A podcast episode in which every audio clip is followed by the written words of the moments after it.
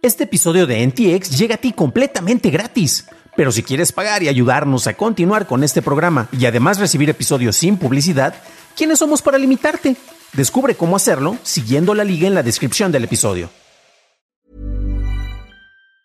If you're struggling to lose weight, you've probably heard about weight loss medications like Wigovi or Zepbound, and you might be wondering if they're right for you. Meet PlushCare, a leading telehealth provider with doctors who are there for you day and night to partner with you in your weight loss journey. If you qualify, they can safely prescribe you medication from the comfort of your own home. To get started, visit plushcare.com slash weight loss. That's plushcare.com slash weight loss. Plushcare.com slash weight loss.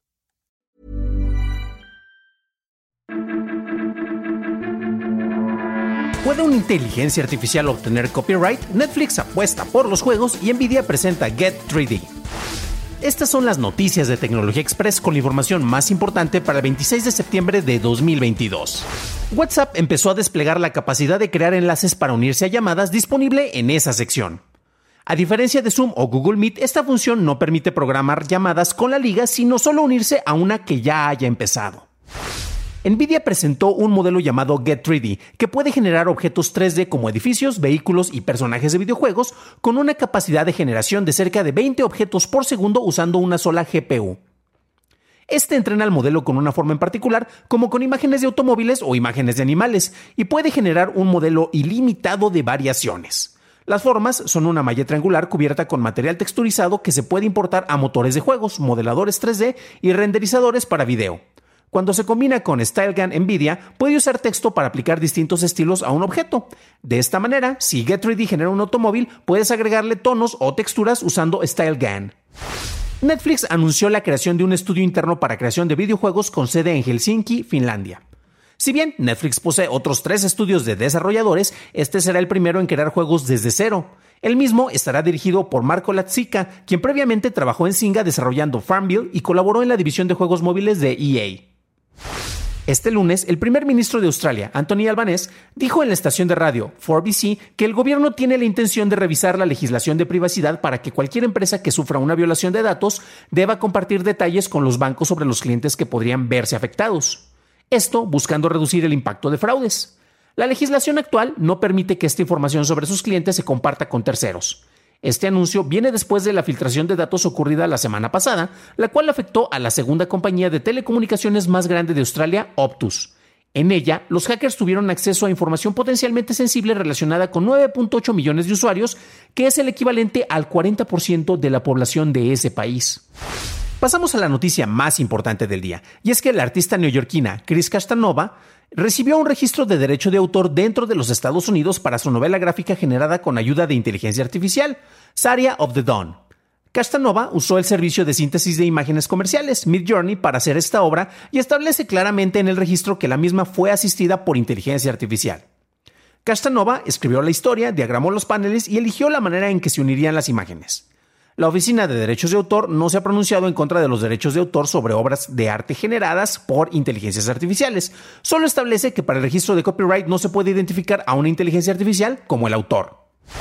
Esas fueron las noticias y ahora pasamos al análisis. Pero antes de hacerlo, déjanos una calificación positiva de 5 estrellitas en Spotify o en Apple Podcast o un like en YouTube, que no te cuesta nada.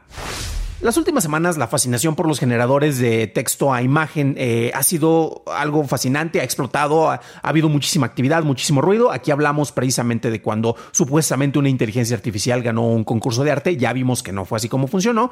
Y también tenemos, eh, es muy interesante porque tenemos a los entusiastas que ven aquí el futuro, ven cómo se está facilitando el manejo de prompts, eh, va a cambiar todo, el arte va a evolucionar. Una cosa que sí es cierta es que el manejo de las inteligencias artificiales entre distintas labores, entre ellas la creación de elementos que se pueden utilizar para obras creativas, pues definitivamente es algo que llegó, se está estableciendo y es algo que está cambiando de distintas maneras cómo estamos viendo este tipo de obras, ¿no?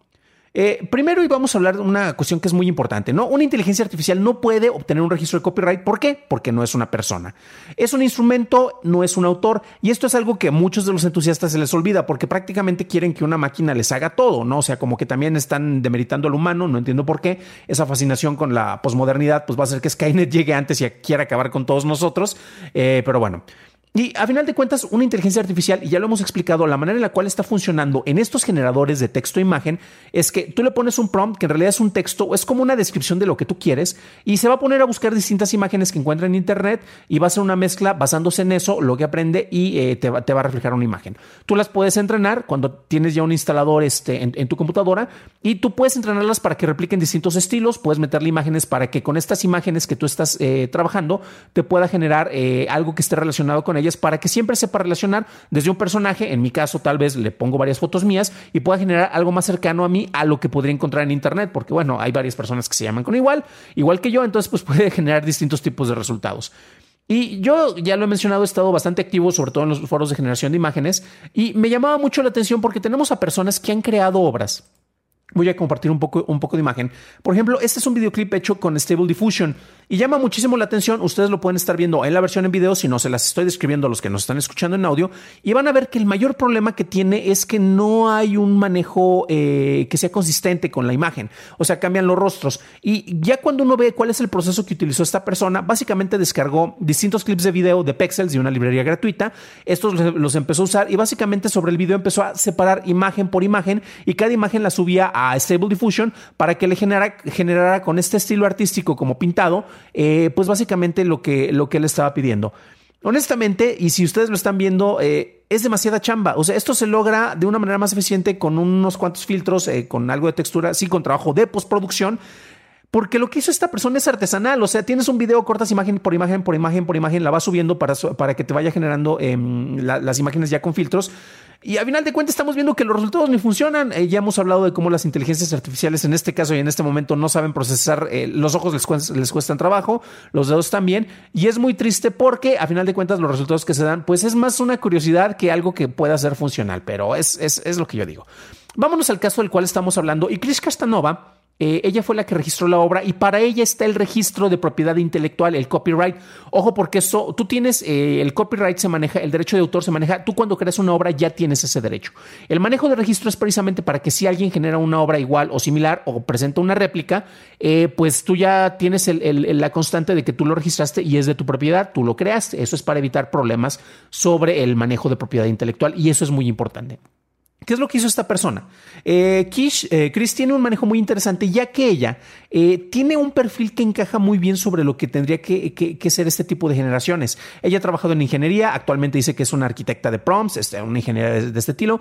Los prompts ya les mencioné, o sea, tienes que buscar qué palabras son las que reconoce mejor la inteligencia artificial para ver qué es lo que te está procesando. Tú te estás entrenando, tú no estás entrenando a la inteligencia artificial en el terreno real, o sea, es como de que, ay, mira, el perrito este, ya está bien entrenado para hacer del baño, yo lo único que tengo que hacer es levantarle las cuando lo saco, pues el perrito podría pensar que él te está entrenando a ti para que le levante sus caquitas. Es un caso similar tal vez como de, del huevo la gallina o en este caso el perrito la caquita, pero bueno. Y ella, bueno, eh, está familiarizada con manejos de fotografía, con arte, es diseñadora, periodista, programadora. Entonces, es, ese tipo de perfil que yo creo que puede evolucionar de una manera más interesante para lograr explotar qué es lo que está ocurriendo acá. Eh, las ligas, recuerden que en la descripción del episodio, en audio y en video, se las dejo ahí. Eh, sobre todo en Substack, tienen este texto sin mis desvaríos, sin mis muletillas, y van a encontrar también las ligas a la obra concretamente que ella registró, que está disponible en su Instagram.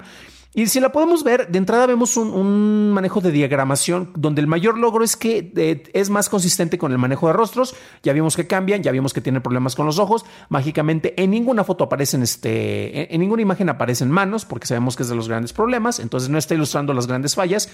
Y tenemos pues escenografías que se están mezclando. En algunas fotos el personaje se parece mucho a Zendaya, en otros no tanto. Ahí vemos recortes porque también le está cortando los ojos porque no le salen tan bien. Hizo muchas pruebas y las estuvo subiendo y las acomodó en un diagramado que es muy deficiente. Yo he trabajado en diagramación, diseño editorial y honestamente pues esto no es como que un cómic o novela gráfica, así como lo quieran catalogar. Y la historia es muy sencilla. Es una chava que despierta en Central Park y decide ir a su casa y no hay nadie en la ciudad. Entonces es un misterio que debe resolver, pero no llega a ningún lado.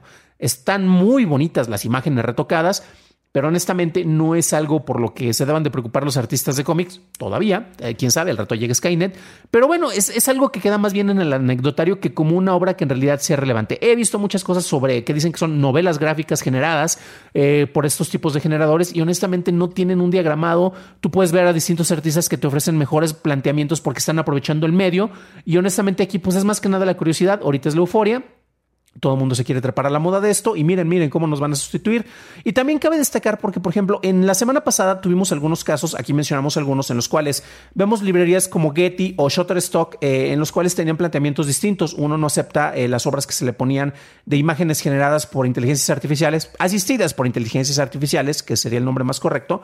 Este, y eso es porque tiene que ver con el manejo de legislación. En lo que no tengamos una legislación clara sobre quién es el cómo se hace el manejo del copyright, porque nuevamente esto tiene que ir al y el autor en este caso es el que da la instrucción para que se genere la imagen, pero la imagen como toma muchas referencias de otros lados e incluso puedes ver imágenes que las retoma de, de, con, sellos de agua de Getty o de Shutterstock, porque de ahí es de donde se alimentó para generar toda imagen, pues eh, quien generó esta variante pues la variante, qué tan parecida es con la obra original. Entonces ahí tenemos precisamente esos detalles que se tienen que manejar y que se tienen que legislar.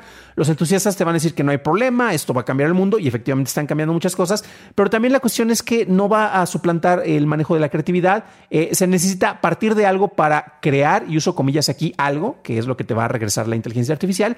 Y por ejemplo, las librerías como Getty o Shutterstock eh, se dedican más a la venta de, imágenes para contenido periodístico y eso no puede ser eh, pues precisamente sustituido por este tipo de generadores. Es otro perfil. Ay, que puedo crear una imagen del Papa saludando a Jimi Hendrix. Claro, ¿y cuál es el valor al momento de reportar la noticia? Eso es fantasía, no es algo real. Y de ahí vienen la mayoría de los ingresos en el caso de Gary. De Shotter también por ahí tiene, las agencias noticiosas que tienen esa cuestión. Y se me hacía muy, muy particular el manejo de, de, las asociaciones de que, ay, es que una inteligencia artificial me hizo esta obra. No, no, no. Te asistió para que se creara una obra. Si tiene valor artístico o no es diferente. Pero de repente como que uno quiere caer en, esa, en, ese, en ese fanatismo. Y es como cuando se decía que Apple ganó un Oscar. No, no, no, no. Apple compró los derechos de distribución de una película que ganó el Oscar. En México fue Amazon quien compró los derechos eh, de distribución de esa película. Entonces, ¿tú puedes decir que Apple ganó un Oscar? No, la película ganó un Oscar y Apple se trepó a ese tren y eh, Amazon se trepó también a ese tren. Las cadenas de exhibición, Cinepolis y Cinemex, pueden treparse a ese tren porque también exhibieron la película que ganó el Oscar. Entonces, nosotros tenemos la película que ganó el Oscar. No, no hay que confundir precisamente esas cuestiones que se están dando por allá, ¿no? Eh, algunos detalles que vale la pena mencionar. Eh, ya mencioné eh, la relación con, los bancos de imágenes. y también tú puedes entrenar a las inteligencias artificiales para que imiten ciertos estilos. Y uno puede decir, yo como artista, pues me eduqué entrenándome a mí mismo precisamente copiando los estilos de alguien más y después desarrollé el mío. Ok, el problema que viene también con el manejo de las inteligencias artificiales es que tantos elementos está tomando para entrenarse a sí mismo y la obra si te puede suplantar a la obra del autor original. Y ya varios autores ah, han metido las quejas de que hagan sus propias obras de arte, no me estén copiando a mí, malditos copiones, porque ustedes con un prompt pueden crear, entre comillas, eh, algo que a mí me toma semanas, días, eh, bastante tiempo, horas eh, en elaborar, pues es bastante injusto. Pero bueno, ya estamos viendo, los contadores se quejaron cuando llegó Excel, podríamos decir eso tal vez, o los software precisamente para la administración de impuestos. En este caso les está pegando a los artistas. Y yo que no tengo tal vez habilidades de dibujo, voy a hacer una novela gráfica o un cómic utilizando estas herramientas. Un último eh, aspecto, pues bueno, ya, ya mencionábamos que ahorita tenemos como que la fiebre del oro y todo el mundo quiere ser el primero en manejar registros. Esperemos el primer juicio para ver cómo se empieza a determinar esto, principalmente en Estados Unidos, y cómo se va a copiar el manejo de, derechos. Y también las mismas quejas que yo planteo sobre que una inteligencia artificial no te puede dibujar este, bien manos eh, o ojos, tiene problemas con eso, lo podemos ilustrar también con otros artistas y uno en particular que menciono es Rob Liefeld, el cual en los 90 fue eh, una de las figuras más importantes, eh, fue de los fundadores de Image y tiene estilos muy característicos. Tenemos el Capitán América Chichón, eh, que es, es parte de su, de su, obra. Y otra característica que él tenía es que la, la anatomía que él maneja eh, no es muy correcta. Este, como que no sabía muy bien de esos detalles. Las manos a veces le fallaba también un poco. Los pies no sabía dibujarlos. Aquí vemos varias imágenes en las cuales prácticamente no, no muestra pies. Y los estilos de él eran muy característicos y se me hace muy curioso, muy similar a lo que está pasando ahorita con las inteligencias artificiales. ¿Qué es lo que ocurre? Ah, mira, muy padre, muy popular, sus fans van a estar amándolo, pero la relevancia que va a tener en este caso en particular con la gente y con cómo se maneja el medio no va a ser tanto. Esperemos que pase esta, esta, esta cuestión y sobre todo eh, eh, esta cuestión que va a pasar nos va a llevar a cuál es el valor real que tiene, no porque tengamos muchas personas ahorita subiendo imágenes que quieren vender, eh, pues significa que muchas personas quieren pagarles por lo que está ofreciendo, sobre todo cuando tú puedes generar algo tal vez mejor y más a tu gusto desde tu casa utilizando, no sé, Stable Diffusion. Pero esa es mi opinión. ¿Qué opinas tú? Déjame en los comentarios ya que me interesa saber tu opinión.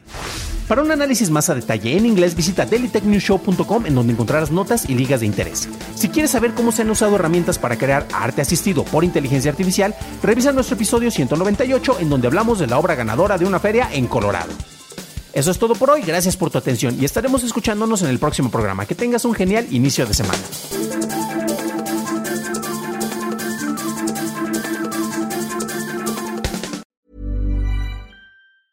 Hey, it's Paige DeSorbo from Giggly Squad. High quality fashion without the price tag. Say hello to Quince. I'm snagging high-end essentials like cozy cashmere sweaters, sleek leather jackets, fine jewelry, and so much more. With Quince being 50 to 80% less than similar brands. And they partner with factories that prioritize safe, ethical, and responsible manufacturing. I love that. Luxury quality within reach. Go to quince.com slash style to get free shipping and 365 day returns on your next order. Quince.com slash style.